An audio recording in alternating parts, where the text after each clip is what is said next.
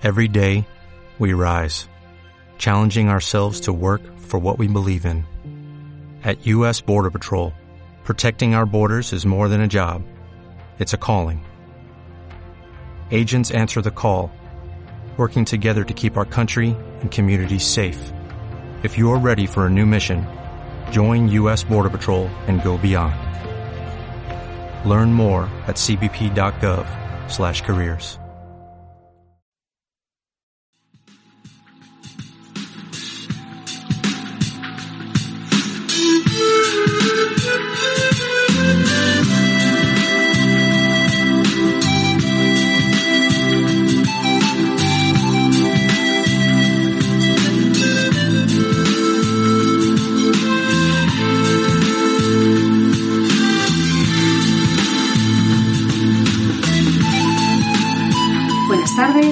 Hoy tengo el placer de compartir este espacio con dos grandes viajeros y moteros. Me acompañan Emilio Escoto y Gustavo Cuervo. Y antes de nada, quiero daros las gracias por vuestra amabilidad, vuestra generosidad. Teneros aquí es un auténtico regalo. Así que nada, bienvenidos a los dos. ¿Y qué tal? ¿Cómo estáis? Contadme. Emilio, bien, bueno, sí, eh, Gustavo, eh, qué lindo hablar contigo nuevamente, bueno, y con Gema ahora, la verdad todo este sistema de comunicación que parece que va a ser lo que va a regir el, el futuro, ¿no? Así que cada vez que hablo con España, a mí ese corazoncito me, late más fuerte. Eh, así que contento, feliz. Muy bien. A ver, Emilio, lo que vamos a hacer hoy es hablar un poquito de tu libro. No voy a hacer ningún tipo de presentación tuya ni de Gustavo, porque bueno, todo el mundo os conoce, todo el mundo sabe que sois grandes referentes en el mundo de los viajes y de las motos. Así que nada, nos vamos a ir directamente a hablar de tu obra, ¿no? Como amante de la literatura de viajes, sí que debo decirte que me ha gustado muchísimo tu libro, tanto desde el punto de vista literario, que me parece muy bueno, como desde el punto de vista épico, que es maravilloso, cuentas historias interesantísimas, incluso algunas veces hasta me has hecho reír. Así que nada, totalmente recomendable y lo van a disfrutar muchísimo, ¿no? Pero hoy, Emilio, yo no quiero que hablemos de por qué tu libro, de por qué lo has hecho, porque eso ya lo sabemos. Además, lo cuentas en los primeros capítulos del libro, con lo cual la gente lo puede conocer. A mí lo que realmente me gustaría saber son las emociones de este libro, pero en momentos determinados, ¿vale? Aunque por supuesto a mí me encantaría estar toda la tarde hablando del libro, pero como sé que no es posible, pues lo que he hecho ha sido elegir tres momentos, ¿vale? De los que me gustaría conocer un poquito más. Así que si te parece, comenzamos con el primero que además me encanta. En un momento dado hablas de que, bueno, pues que tu padre te regala un atlas y entonces que ya pasa un poco a segundo plano el llanero solitario, ¿no? Eso me, me encantó como lo contaste. Y luego en el año 2020 encuentras por internet ese mismo atlas y entonces, pues bueno, pues vas y lo compras, ¿no?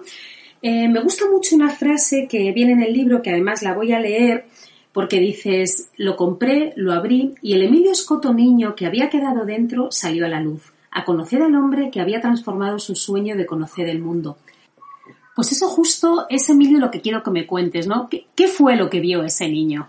El Atlas marcó, marcó un punto de mi vida porque muy grande, porque en aquel entonces, imagínate, yo tenía siete años y, y claro, los niños, y sobre todo en Argentina, jugábamos en la calle a la pelota y era costoso tener una pelota. Mi madre no me podía regalar una pelota porque eran caras y bueno, yo no tenía papá, ¿no? Y, y no había regalos en mi casa, la verdad que mm, el regalo era, el regalo en mi casa era, era estar juntos, mi hermana, mi madre y yo, ¿no? ese era el regalo.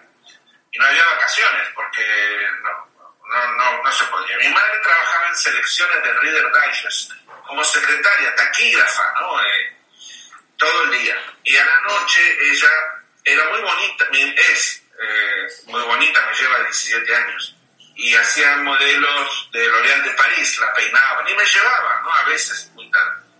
Y yo a mi madre le hablaba de la luna, porque cuando era chiquito caminaba de la mano con ella y miraba la luna, ¿no? Y a mí la luna me, me no sé, ese farol blanco en el cielo, tan lejos y de alguna manera tan cerca, me, me fascinaba, me llamaba la atención, ¿no? Era algo que, era algo que quería tocar.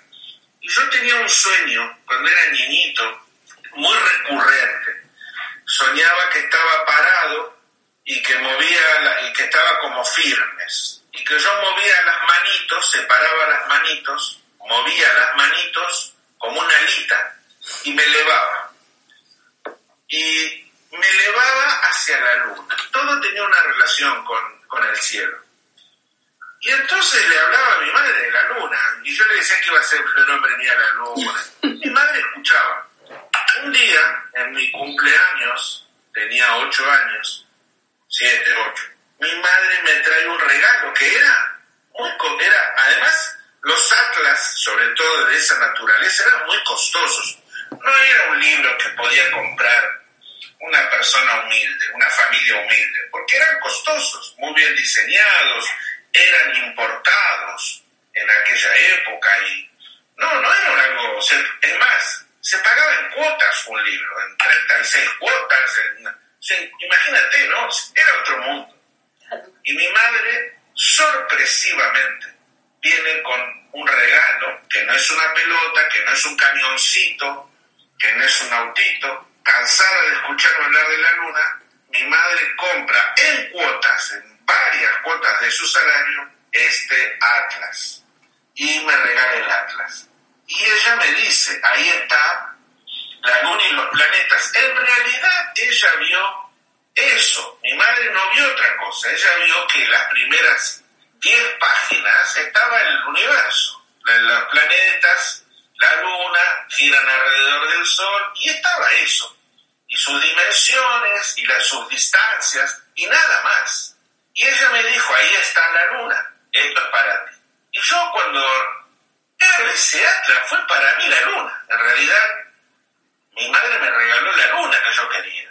Claro, cuando miro el atlas, estuve fascinado durante varios días mirando Neptuno, Júpiter, Saturno, el Sol, comparando las distancias y cómo iba a ser yo para llegar a la luna. De alguna manera tenía que rebuscar. Tampoco yo me había dado cuenta es más, cuando cambiaba y terminaban las 10 hojitas y venían todas esas fotos blancas con mapas, no, no, ahí el libro terminaba en las primeras 10 hojas y volvía otra vez a los planetas, hasta que un día empecé a mirar esos mapas y a leer esos nombres y esos países del mundo y esos continentes. Y esos nombres empezaron a hacerme soñar. Esos nombres era como que me llamaban, era como que yo sentí una voz desde, desde Congo que me decía ven, desde, desde Ulan Bator en Mongolia que me decía ven, desde Kinshasa que me decía ven. Yo escuchaba eso, ven. Esos nombres me llamaban.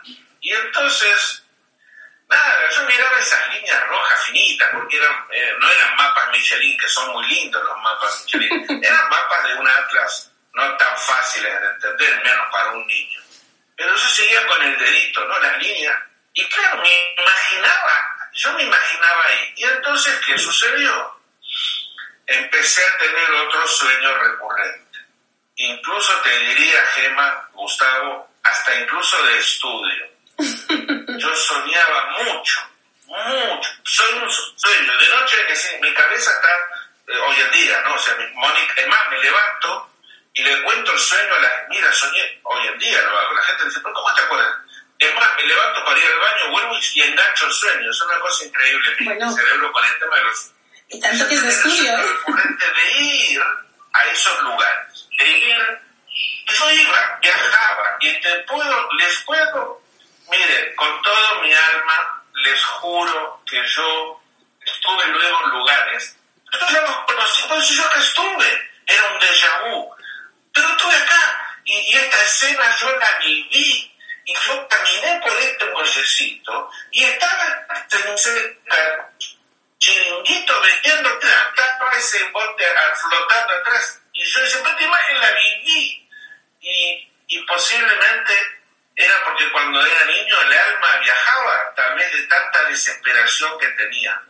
Viajaba. Y entonces ese atlas era mi tesoro, mi pelota de fútbol, mi, mi autito, mi, era mi tesoro. Era, y, y ahí surge la idea de que iba a construir una carretera que iba a pasar por todos esos mapas, por todas esas páginas. La carretera que... Y como en el colegio me decían, el planeta Tierra es azul. Y, este, y, yo decía, bueno, a ver, planeta azul, rutas y... Ok, ruta azul. Ruta azul. Le voy a, voy a hacer una ruta. Y después dije, le voy a poner el número uno porque va a ser una ruta que va a pasar por todos los países del mundo. Pero yo era niño. Cuando le contaba esto al maestro en la escuela se reía, a mis amiguitos también.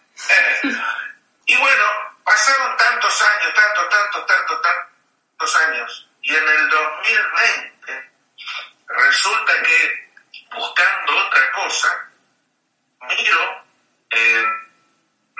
en un lugar acá en Argentina que se llama Mercado Libre, que uno compra de todo. Miro y veo lacras. La, digo, no, debe ser Mentira, no puede ser. Debe ser una foto, un póster, debe ser una foto. Alguien vende un póster. No, era el Atlas en su caja original. Imagínate, este Atlas tenía 40, 50 años. Y entonces dije, ¿será verdad esto? Y me comuniqué, sí, este hombre era de, lo había en su caja. Y le conté, lo, primero lo compré, le dije, se lo compro.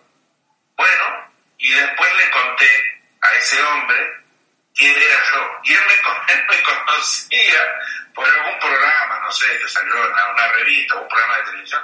Y él le encantó, me dice, si hubiese sabido no te lo hubiese cobrado, porque quería que lo tuvieras. Era, ese teatro era tú. Cuando en la caja, y me quedé mirando esa, esa tapa, y, me puse a llorar. Porque imagínate que, que me encontraba con mi juguete, mi pelota de fútbol, mi carrito, mi autito. Me encontraba con ese regalo, el primer regalo de mi vida. Después de, después de 60 años, 58 años, me encontraba con... Y sabía lo que había hecho. Sabía lo que, lo que había hecho en mi vida. Y entonces abrí el Atlas y claro, vi, vi la cocina de mi casa, en el Atlas estaba la cocina, mi madre cocinando, los problemas económicos, el dinero que no alcanzaba, mi madre que nos decía, bueno, me hablaba a mí porque yo era mayor, tenía dos años más que mi hermano y en el departamento de abajo porque eh, no alcanza. Y, entonces vi mi vida de niño, eh, colgándome del colectivo, del autobús, y el hombre que manejaba que me decía, Colorado, este, y yo le decía, un día voy a dar la vuelta al mundo, le decía, entonces hoy en día no se puede, me colgaba del pasamanos del, autobús que iba, pasaba por la calle. era común en Argentina hacer eso en aquel entonces. Y ahí estaba todo eso adentro del Atlas, adentro de ese Atlas, mis maestros que no, no creían en lo que yo decía que iba a ser, viajero. No, no, eso no existe. ¿Qué vas a hacer? Viajero. Yo no entendía por qué. En el colegio nos enseñaban de Marco Polo, bueno, Marco Polo no, pero nos enseñaban mucho de Colón, ¿no? Colón, que Colón para mí es, eh, bueno, le gusta a quien no le gusta, es criticar por esto, pero bueno, lo lamento, no puedo escuchar contra mí mismo, para mí todo. Y entonces me enseñaban tanto, y en aquel entonces te, enseñaban muy bien. Y me enseñaban tanto de Colón. ¿Y Colón qué era? Un viajero, un soñador. Y después me decían que no se podía. A ver, me enseñan una Magallanes. Resulta que Magallanes yo no voy al mundo. No, pero no, no existe viajero. Entonces era algo que yo no... Y ahí en el Atlas estaba el viajero, ahí estaba el, el, el niño que quería viajar. Con lo cual nació, nació una parte emocional bestial, ¿no? Pues, ¿qué, ¿qué, qué, tendrán los mapas, no? Que al final todos los que en el fondo viajamos nos gusta, ¿no? Me consta bastante que, que Gustavo a ti te pasa un poco igual, ¿no? Que adoras los mapas y que son una parte como muy, muy importante, ¿no? Cuando vas a viajar o, o antes sobre todo de viajar, ¿no? Sí, antes de viajar los mapas eh, para mí siempre han sido igual que para Emilio eh, pues un, un, papel que te invita a soñar, ¿no? Pasar un dedo por encima de un mapa es de las cosas más emocionantes que se pueden hacer, ¿no? Y de las más baratas, ¿no? Y de las más sencillas, ¿no? Y un mapa de papel, ¿no? Otra cosa son los mapas electrónicos que evidentemente tienen muchísimas posibilidades, son fantásticos, maravillosos, pero yo siempre viajo, sigo viajando con mi mapita de papel a todas partes porque me encanta, ¿no? Y a mí me sucedió una cosa parecida, ¿no? A mí me regaló muy Verlo, ¿no? ¿Perdón? Oler el mapa. Olerlo, Oler el mapa. Parece que uno huele la ¿eh? Sí, tocarlo, tocarlo, doblarlo. Que doblarlo, tu mapa grande tiene su técnica y hay que doblarlo bien, sobre todo cuando andas de viaje y esas cosas, para que poder la, ver la parte que necesitas ver, pero que no se estropee el mapa a continuación y esas cosas. Pero bueno, a mí me regaló mi madre también una, un globo terráqueo muy sencillo, todavía lo tengo, lo tengo aquí en el despacho, es una, simplemente un alambre y dentro de ese alambre pues un globo, evidentemente de, de ese tamaño, ¿no? de un tamaño pequeño, 20 centímetros de diámetro, 30 centímetros, no tendrá más. En la mayor parte de los países ya han cambiado, las fronteras han cambiado en 50 años, en 60 años, ¿no? pero con ese sigo soñando. O sea, llegó un momento además, hace no demasiados años, en el que podía hacer una cosa que siempre había soñado desde niño, ¿no? que era coger un mapa del mundo, darle vueltas y poner el dedo y decir aquí quiero ir. Y eso, bueno, salvo cuando caía en el mar, el resto de las cosas, pues casi, casi te las he conseguido. Y eso es una de las cosas más emocionantes que, que se pueden disfrutar a lo largo de toda una vida, ¿no? Tener un recuerdo desde niño que, pues que de alguna manera te ha guiado. Eso para mí es eh, algo muy emocionante. Sí, porque al final vas cumpliendo sueños, ¿no? Y eso está, y eso es increíble. Hay otra parte, Emilio, del, del libro que a mí me ha gustado mucho. Esto va referente un poco a una persona y es que en el libro cuentas cuando, cuando vas con la moto en el Amazonas que tiene su, su aquel, ¿no? Para subirla, estás allí, la gente no te habla, no puedes comer, no te dejan comer, vamos, no es que no puedas, es que no te dejan, no te dejan comer. Y hay un momento que te subes a un poste, ves la inmensidad del Amazonas y uno de esos días eh, una persona se sienta a tu lado, una persona que se llama Pedro, creo acordar. Y a mí me gustaría saber quién fue Pedro realmente para ti. O sea, esa persona que en un momento dado te sientes allí, entiendo que te sientes solo, que muchas veces te preguntarías qué hago yo aquí, qué estoy haciendo. Esa persona que te tiende un poco la mano, ¿no? Que ¿Quién fue Pedro para ti en ese, en, ese pasaje? Bueno, y no solamente en ese pasaje, porque luego vuelve a aparecer, ¿no? Cuéntame, ¿qué, qué, qué representa Pedro en tu vida, de, sobre todo de, de la parte esta del viaje, ¿no? Tú sabes eh, que has tocado un... Gemma, has tocado un, un, un punto clave, has tocado... Vaya, gracias. muy... Sí, porque aparte me alegra que hayas hablado de Pedro. La gente, mucha gente que me hace reportajes no se da cuenta de a veces de preguntar esas cosas, ¿no? Me pregunta, mucha, siempre que hago un reportaje me preguntan por el tema de Maradona, cuando lo conocí a Maradona.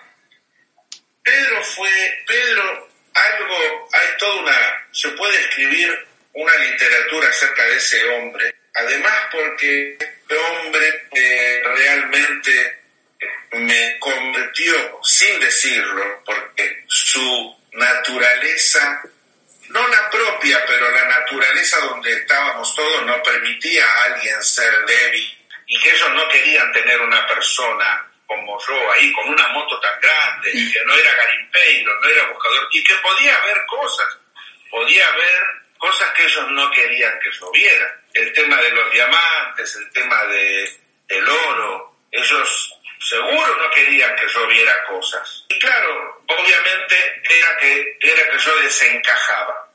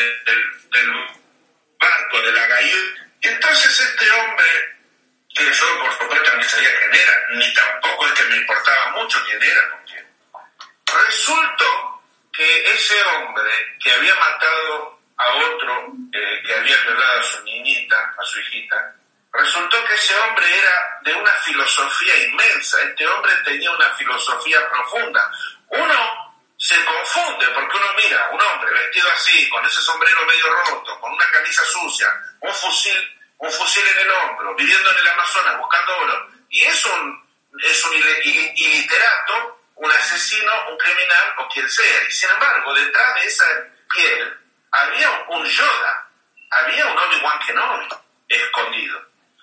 Y claro, cuando él me hablaba, todo era, cada vez que él abría la boca, todo era una inmensidad las cosas que decía, muchas de las cuales yo ni siquiera llegaba a comprender del todo.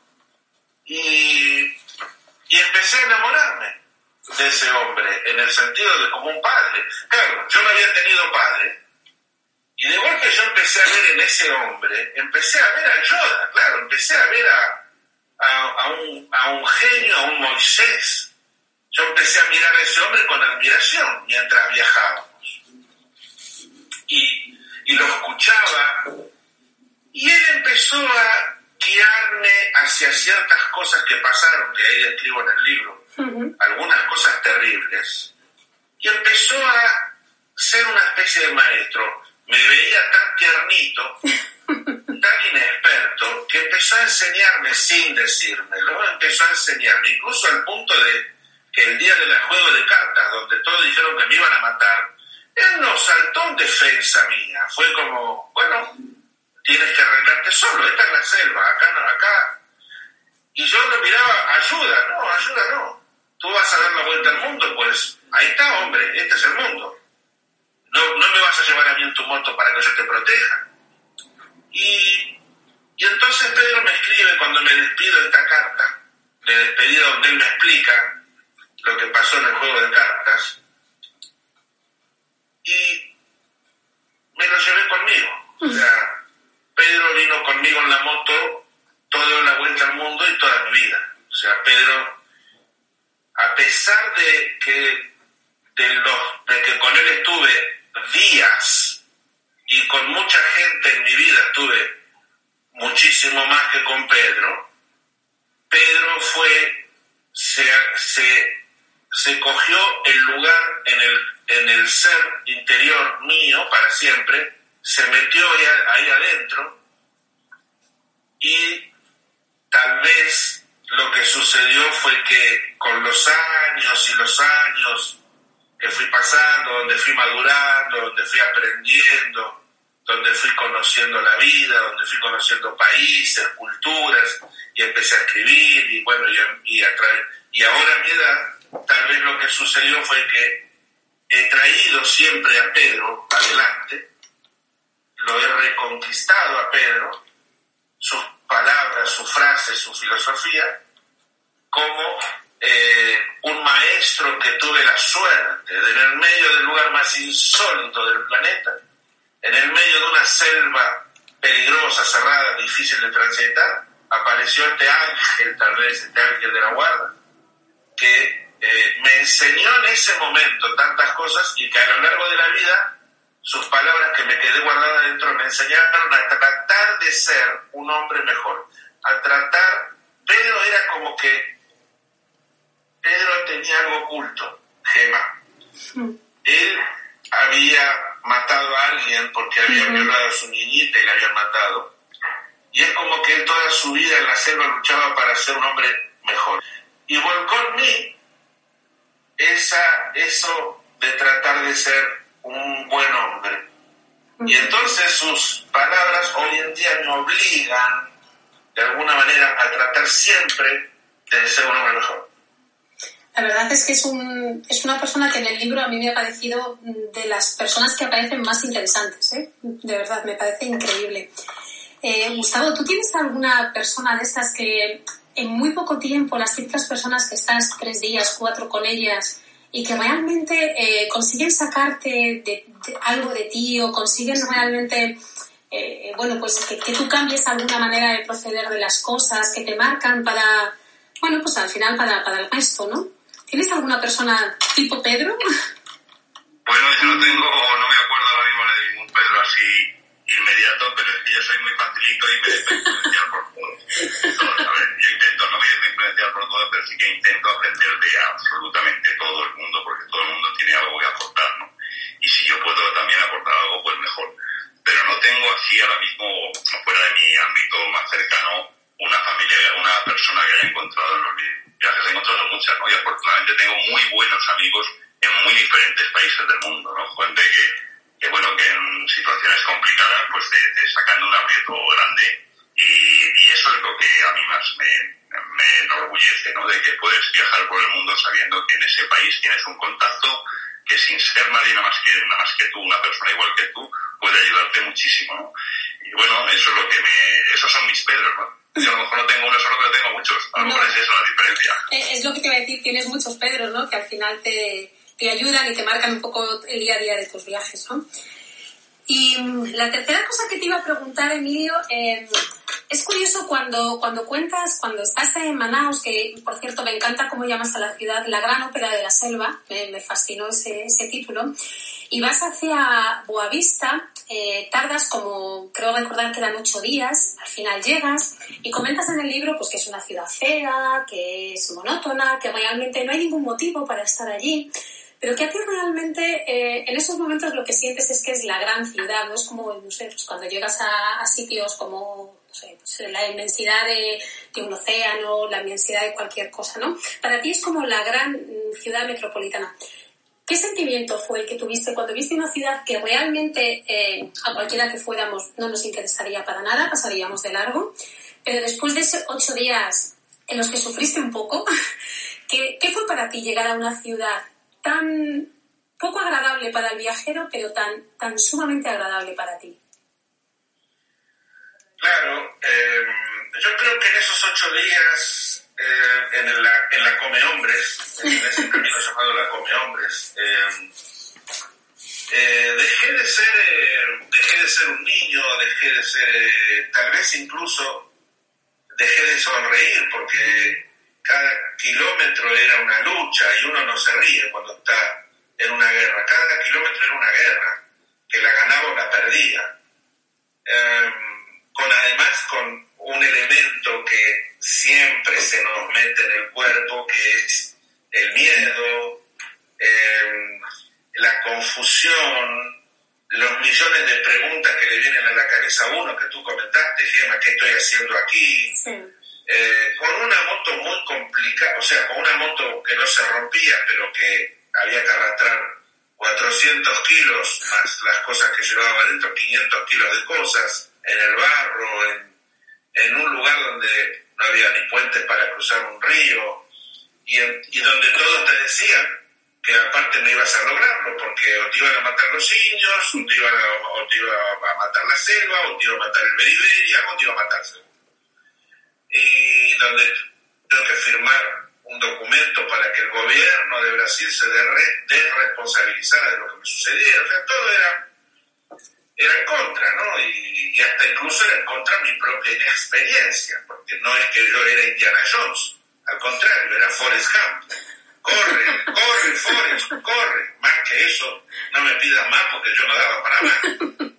Así que, este, eh, entonces, claro, de golpe salgo y veo la gente, los vestidos, las mujeres vestidas con vestidos de color, el, chiringuito con humito con, con comida, la plaza, los árboles ordenados, ya no era la selva, los autos que pasaban, y claro, yo me sentí que había llegado a Júpiter.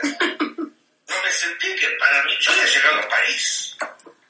No la conocía París, pero lo había visto en fotos. A New York, para mí, Boavista, que nunca nadie lo vendía como un lugar turístico. Jamás a nadie se le va a ocurrir en Brasil vender Boavista como un lugar turístico. Pero para mí era, había llegado a Nueva York. Y claro, yo le sonreía a la gente, no iba en la moto y le sonreía, saludaba, y con la mano yo saludaba a todo el mundo. No, la gente también. Era raro, muy extraño, una moto así grande, tan grandota, negra, un tipo. Y la gente, claro, me saludaba, porque yo saludaba a todo el mundo como un los, los saludaba porque era como que, era como que había vuelto a nacer. Y entonces estaba tan feliz que había logrado salir, había logrado atravesar la come hombres, que me sentía como un niño que le había regalado una paleta de dulces. Y claro, ahí fue donde voy al...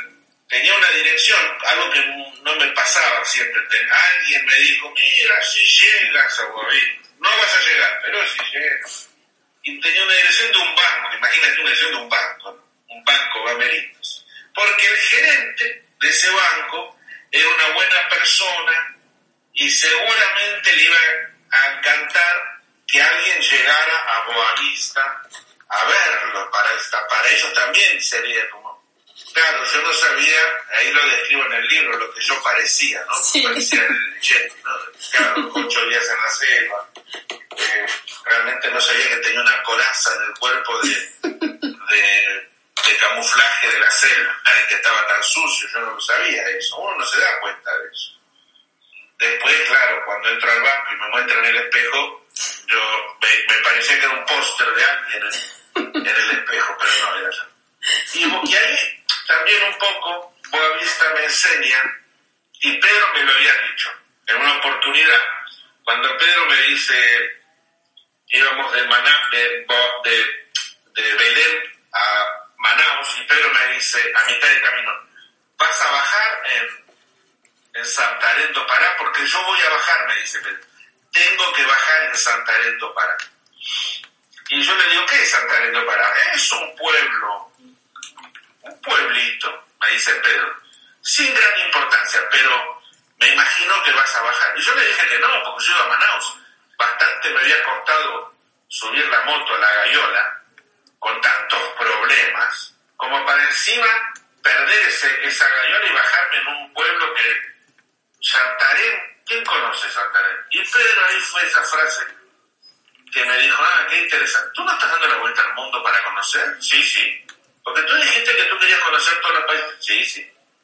¿Y cómo eliges un lugar sí y un lugar no? ¿Cómo tú decides qué eliminas y qué no eliminas? Y ahí me, no tuve respuesta. Me, me mató, me, me, me quedé mudo Claro, entonces quiere decir que si hay un gran, gran, gran problema en un lugar, no voy. Pero si está lindo el otro, voy. Y yo no dije eso cuando era niño. Yo iba a ir a todos los lugares de la tierra donde habitara un ser humano. Si hay un ser humano en una islita, voy a ir. Y entonces, ¿por qué elimino? Si el hombre este me está diciendo que baje, por algo me está diciendo que baje. Y entonces, como no tuve respuesta, me bajé Aparte, Gema, te confieso, ¿no, Gustavo? Me bajé también porque se bajaba él. Entonces, era como que yo estaba, uy, no lo quiero perder. Pero él se despidió. Él me dijo adiós para siempre, porque él me dijo que iba a estar un mes en la selva. Él tenía que ir a hacer, yo sé que tenía que ir a hacer. Y en el libro no lo digo directo, pero lo dejo a entender. Él fue a cumplir él fue a matar a alguien. Porque tenía que hacerlo. Él me lo dijo, tenía que hacerlo. ¿Por qué tenía que hacerlo? Porque, porque él dice, hay cosas que hay que hacer que no se pueden evitar. Y él este, se fue y yo pensé que nunca más lo iba a ver. Ni quedamos en nada. Absolutamente. Mira, eh, no existía esa relación. Nos vemos acá. No, no, no. Era crudeza, la vida era cruda. Era, era así. Adiós. Ni siquiera un adiós. Cuando bajamos, ni siquiera un adiós. a pesar de que habíamos tenido todos esos días esa relación de alumno y maestro, cuando el maestro bajó se me dio la espalda y se fue. Y me dejó solo ahí en el, en el puerto. En tú sabes que en el libro lo cuento, en esa ciudad yo viví una de las más grandes historias de mi vida, ¿no? Sí, sí. En Santarendo para, todavía hoy en día, ¿no? Santarendo para, porque, como siempre digo, ¿no? Casi, casi me hace abandonar la vuelta al mundo, casi me hace abandonar todo y casi me quedo vivir ahí para siempre. Ahí en el libro lo cuento, ¿no? Sí, sí, sí. No, nada, nada. No, no, no. No se lo cuentes, que se lo lean, que se lo lean, que es muy, muy interesante y muy bonito además. Estaría toda la tarde hablando con vosotros, pero, pero bueno, es verdad que no, tampoco os quiero robar mucho más tiempo.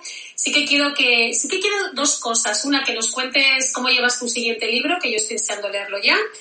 Y luego sí que quiero que finalices esta agradable charla mm, leyendo tres o cuatro líneas que a ti te apetezca de tu libro. Ok, tres o cuatro líneas o un breve pasaje. Lo que tú quieras. Tres o cuatro capítulos, no. Lo que tú quieras. Así que nada, en estos últimos minutos cuéntanos eh, cómo llevas tu, tu, último libro. Bueno, les cuento, eh, eh, porque aparte es bueno que lo sepan. Este libro no tiene nada que ver con el anterior, el de inglés, The Longest Ride. The Longest Ride, publicado en inglés, es un libro que tiene 350 eh, fotografías y es un libro que tiene 80.000 palabras. En 80.000 palabras yo conté 10 años de vuelta al mundo. O sea que, que este libro, eh, de la Tierra a la Luna, tiene, tiene 100.000 palabras y solamente cubre una pequeña parte, el 10% de eso. O sea, que es una confesión total, profunda de lo que quise hacer. Quise desnudar mi alma, quise abrirme plenamente. Es más, en el libro 2, prepárense porque hay una confesión muy fuerte, muy fuerte. Y el libro se llama, todos son van a ser cinco o seis, todos se van a llamar igual, todos tienen este logo eh, de la Tierra, bueno, de la Tierra a la Luna, pero luego tienen un subtítulo. El libro 2 eh, y el 3 espero sacarlos este año. Ah, y el 4 y el 6 el año que viene. el libro 2 está, y el 3, el libro 2, 3 y 4 están casi terminados, pero tengo que re, reír, releerlos sobre ellos, pero eh, el 3 y el 4, el 3 y el 4 están muy, muy, muy avanzados, que son del continente africano, y el libro 2 está casi terminado, que es el que tiene que salir ahora, pero estoy en el último 10% luchando con la Europa comunista de aquellos tiempos, con estoy luchando con el muro de Berlín, con Ceausescu, con la Polonia cerrada, estoy luchando con, con, con la Alemania del, bueno, eran dos Alemanias, ¿no? Estoy luchando con Alemania del Este, en mi memoria, y con esas imágenes de los tanques, con, las motos, con Sidecar y con los soldados armados, como si hubiese retrocedido a la Segunda Guerra Mundial, que era lo que veía en Alemania del Este. Y entonces estoy repasando muy profundamente eso y se me hizo un matete en la cabeza. estoy un poquito atrasado. Pero, pero mi idea es terminar y que, y, que el libro 2 y el 3, porque aparte acá mucha gente ya me está pidiendo el 2, mucha gente que leyó el 1 me está obligando al 2, ¿no? O sea, me están diciendo, casi la gente me está empujando a eso. Bueno, yo, yo desde luego, te, yo desde luego y, creo que Gustavo también, te empujamos a ello, porque la verdad es que a mí no le he dejado hablar a Gustavo de qué opina de tu libro, pero vamos, ya sé de sobra que le, que le gustó mucho.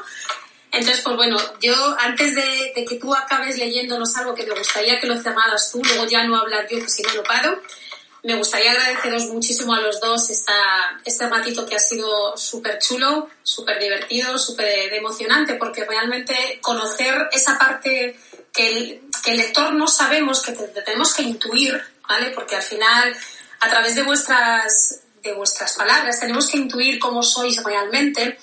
Y bueno, pues más allá de la épica que está guay, que el libro de los viajes nos gusta a todos, y a los que nos gusta viajar, por pues mucho más, a mí esa parte emocional es la que realmente me interesa, ¿no? La parte de, no del viajero, sino de la persona que está detrás. En tu libro apareces muchas veces, pero esta, estas partes me quedaban ahí con alguna duda, con lo cual gracias por solventarlas. Gracias, Gustavo, por estar aquí. súper interesante toda la charla que hemos tenido. Ya, y, vamos, desde luego cuando escribas el otro ya, ya planificaremos otra porque seguro que va a estar fenomenal. Muchísimas gracias a los dos y, nada, cuéntanos algún pasaje corto, porque si no, me parece que, no vamos a poder meter la locución en la revista, no porque no queramos oírte, porque yo estaría encantada de, de tenerte toda la tarde ahí escuchándote. Así que mil gracias de verdad por, por este momento, es un regalo y os lo agradezco muchísimo a los dos. Emilio, lee tu capítulo y yo nada, yo que no voy, quiero aportar nada más, simplemente deciros que para mí es un, un honor ser amigo de Emilio y creo que nos llevamos bien desde que nos vimos aquella vez en motociclismo que se iba para un lado y yo para otro y yo decía, ¿a dónde irá este África con una Goldwing? Desde luego no sabe dónde se mete. Y luego nos encontráramos como tres o cuatro años después andando por la India, eso es que los destinos querían que nos juntáramos. Y nos hemos juntado, y hemos hecho unos viajes juntos y más que haremos, porque tenemos, creo que tenemos que, intentar comunicar, que transmitir lo que hemos aprendido a, los que quieran compartirlo con nosotros. Así que por mi parte, Emilio, muchas gracias. Me ha gustado mucho tu libro, lo sabía ya con anticipación, lo sabes ahora. Luego le volveré a leer tranquilamente ya dentro de unos meses, quizá unos meses, para darle un poco más de pozo y poder eh, apreciar otro tipo de cosas, porque es lo que tienen los buenos libros, que se pueden leer varias veces. Así que muchas gracias, Emilio. Y a ti, Gema. Gracias. Gracias, Gustavo. Gracias, Gema. Sí, Gustavo, este, verdad, mil millones de personas y nos chocamos en la India, no sé cómo puede suceder uno no es el otro no y casi, casi, pero chocar, no que desde lejos, no, no,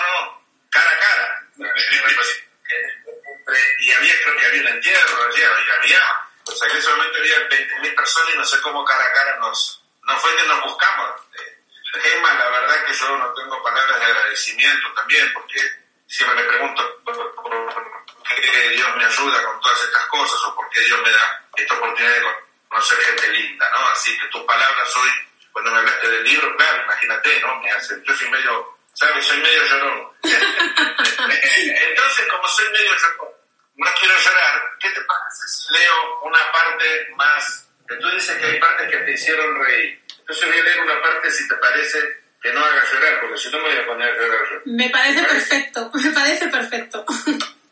Esto sucede justamente en Santarém do Pará este, es una de las cosas que suceden en Santa Elena.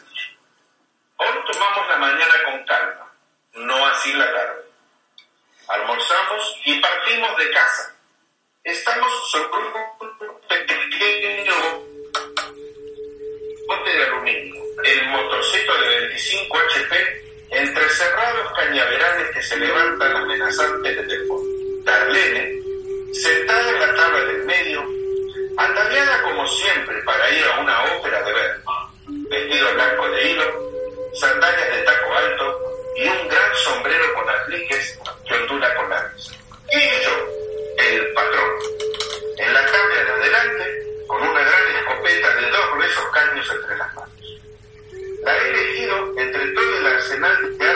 expuestas en la remera de la casa. A la cintura llevo un hermoso revólver Colt, enfundado en una cartuchera de cuero con balas cruzadas. Y en la cabeza un gran sombrero de ala ancha al mejor estilo terrateniente camazónico. Es que nada se compara a la escuché esto en una película. Faltan los reflectores y estoy Hollywood. Todavía no sé si como Tarzán o como el zorro, pero hoy nadie me quita el estrellato. Julio para el motor, avanza remo unos metros y para. Estamos en el lugar. Avisa Darlene en susurro. ¿Estás listo? Vaya pregunta. Estoy listo desde que nací. Preparo Salta hacia arriba un pato salvaje. Levanto los cañones lo coloco en la mira con precisión, lo dejo subir un poco más y ¡pum! Tremendo estruendo que casi me deja solo. Nada. El, animalito sigue aleteando. ¡Pum! Segundo disparo. Nada. El bicho se va dándome la espalda. Nadie. Abro la escopeta por la mitad con la naturalidad de un cazador experto y deslizo dos gruesos cartuchos dentro. Seguimos. Desde los juncos, cuac, cuac, cuac, son tres o cuatro juntos. No puedo fallar. ¡Pum! Nada. Segundo cartucho. ¡Pum! Los escandalosos pajarracos siguen viaje. No puede ser. Cargo cartuchos. Más patitos. ¡Cuac, cuac, cuac! ¡Pum! ¡Pum! Con igual que si disparase con cartuchos de sal. ¡Pum, pum, pum, pum, pum! En 20 minutos lleno el cielo de, de perdigones. Y aún así, tengo que soportar el cuac, cuac, cuac de estos plumíferos brasileños a los que parece que solo le falta reírse. 12 cartuchos y ni siquiera he logrado arrancarles una pluma. Puntería sé que tengo, pulso también, y apuntarles les apunta al corazón. Entonces, también necesito una ametralladora. Estos bichos están arruinando el estreno de mi propia película. ¿Puedo intentarlo? Pregunta Darlene tímidamente.